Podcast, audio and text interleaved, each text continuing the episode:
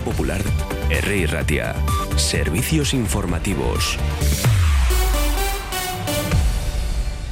Egunon, son las 9 de la mañana y vamos con el primer boletín informativo del día. El Endacari Íñigo Urcullo ha anunciado la convocatoria de las elecciones vascas para el 21 de abril y ha afirmado que jamás habría imaginado un mayor honor que ser presidente del gobierno vasco. Urcuyo ha comparecido ante los medios de comunicación tras la reunión del Consejo de Gobierno Especial, en la que ha transmitido a sus consejeros su decisión de celebrar los comicios el día 21 de abril. A la hora de decidir esa fecha ha tenido en cuenta, tal como adelantó ya en el eh, Parlamento vasco, tres criterios. El primero de ellos ha sido el cumplimiento del programa del eh, gobierno comprometido con la sociedad. El segundo, dejar el mejor legado posible al próximo gobierno vasco y al siguiente, el Endacari. Y en tercer lugar, defender el interés general de la sociedad vasca. Escuchamos al todavía Endacari, Íñigo Urcuyo. Tras la deliberación mantenida hoy en el Consejo de Gobierno, he tomado la decisión de convocar las elecciones al Parlamento Vasco el 21 de abril He comunicado esta decisión a la presidenta del Parlamento Vasco, así como a las y los responsables de los partidos políticos con representación parlamentaria. El 15 de diciembre de 2012 juré mi cargo como Lendakari en Guernica. Lo digo con sinceridad. Jamás habría imaginado mayor honor. He procurado ser siempre fiel a la dignidad que tanto el Parlamento como el Gobierno vasco merecen como máximas instituciones representativas de la sociedad vasca. Lo reconozco como lo siento. He trabajado lo mejor que he sabido, buscando en cada decisión, en cada momento, lo que sinceramente creía mejor para nuestra sociedad. Espero haber procedido con el debido respeto. Así lo he intentado siempre.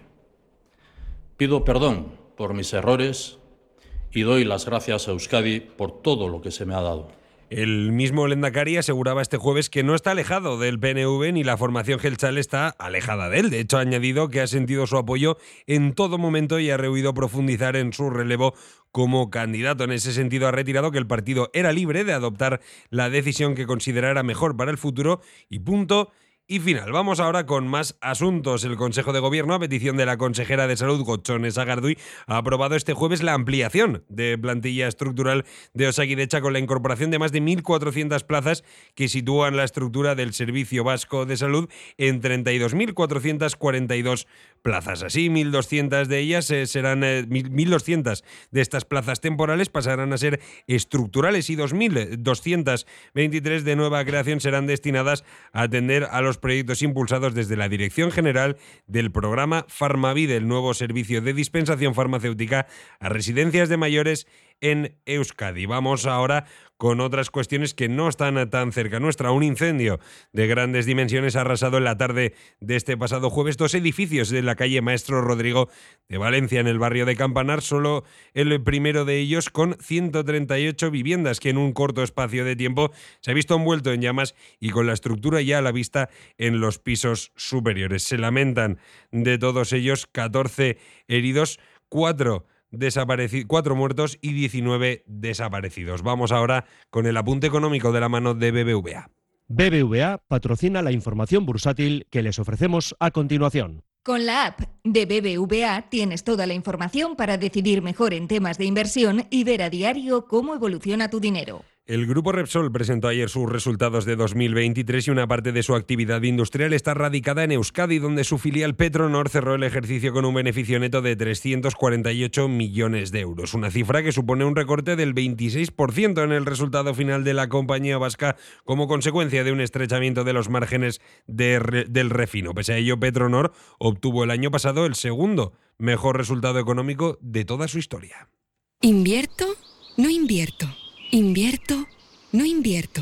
¿Y si hubiera una manera mejor de decidir? La app de BBVA te ayuda a decidir mejor, porque si no quieres tener tu dinero parado, te ofrece la información necesaria para empezar a invertir desde 30 euros. Mejora tu salud financiera con la app de BBVA. Más info en bbva.es. BBVA creando oportunidades. Y ahora vamos a conocer la previsión meteorológica de la mano de nuestro meteorólogo de cabecera, Eduardo Román. Tenemos una jornada plenamente invernal, con fuertes rachas de viento del oeste, sobre todo, en, sobre todo en la costa, chaparrones frecuentes durante, sobre todo a primeras horas y de manera más frecuente en la parte final de la jornada. Máximas en torno a 14 grados en la costa, alrededor de 12 grados en el interior, cota de nieve en torno a 700 metros. También mañana sábado tendremos chubascos durante la primera parte de la mañana, una pausa con entrada de viento del suroeste durante el mediodía y luego de nuevo en la parte final de la jornada del sábado otra vez aparecerán las lluvias en forma de chaparrones. Con temperaturas frías en torno a los 12-14 grados y cota de nieve mañana sábado a primeras horas en torno a 800 metros. Tendremos una situación un poco diferente en la jornada del domingo. Empezará a entrar durante la mañana el viento del suroeste. Llegaremos a máximas más suaves, por encima de 15 grados durante el mediodía de la jornada dominical. Y ya a partir de la tarde del domingo, otra vez un nuevo frente aparece en escena, dejará más lluvias la parte la tarde de la jornada dominical. En cuanto a la semana que viene, seguimos con un patrón muy parecido. También hablaremos de lluvias y de ambiente frío y cota de nieve en el entorno de mil metros, tanto el lunes, martes y miércoles.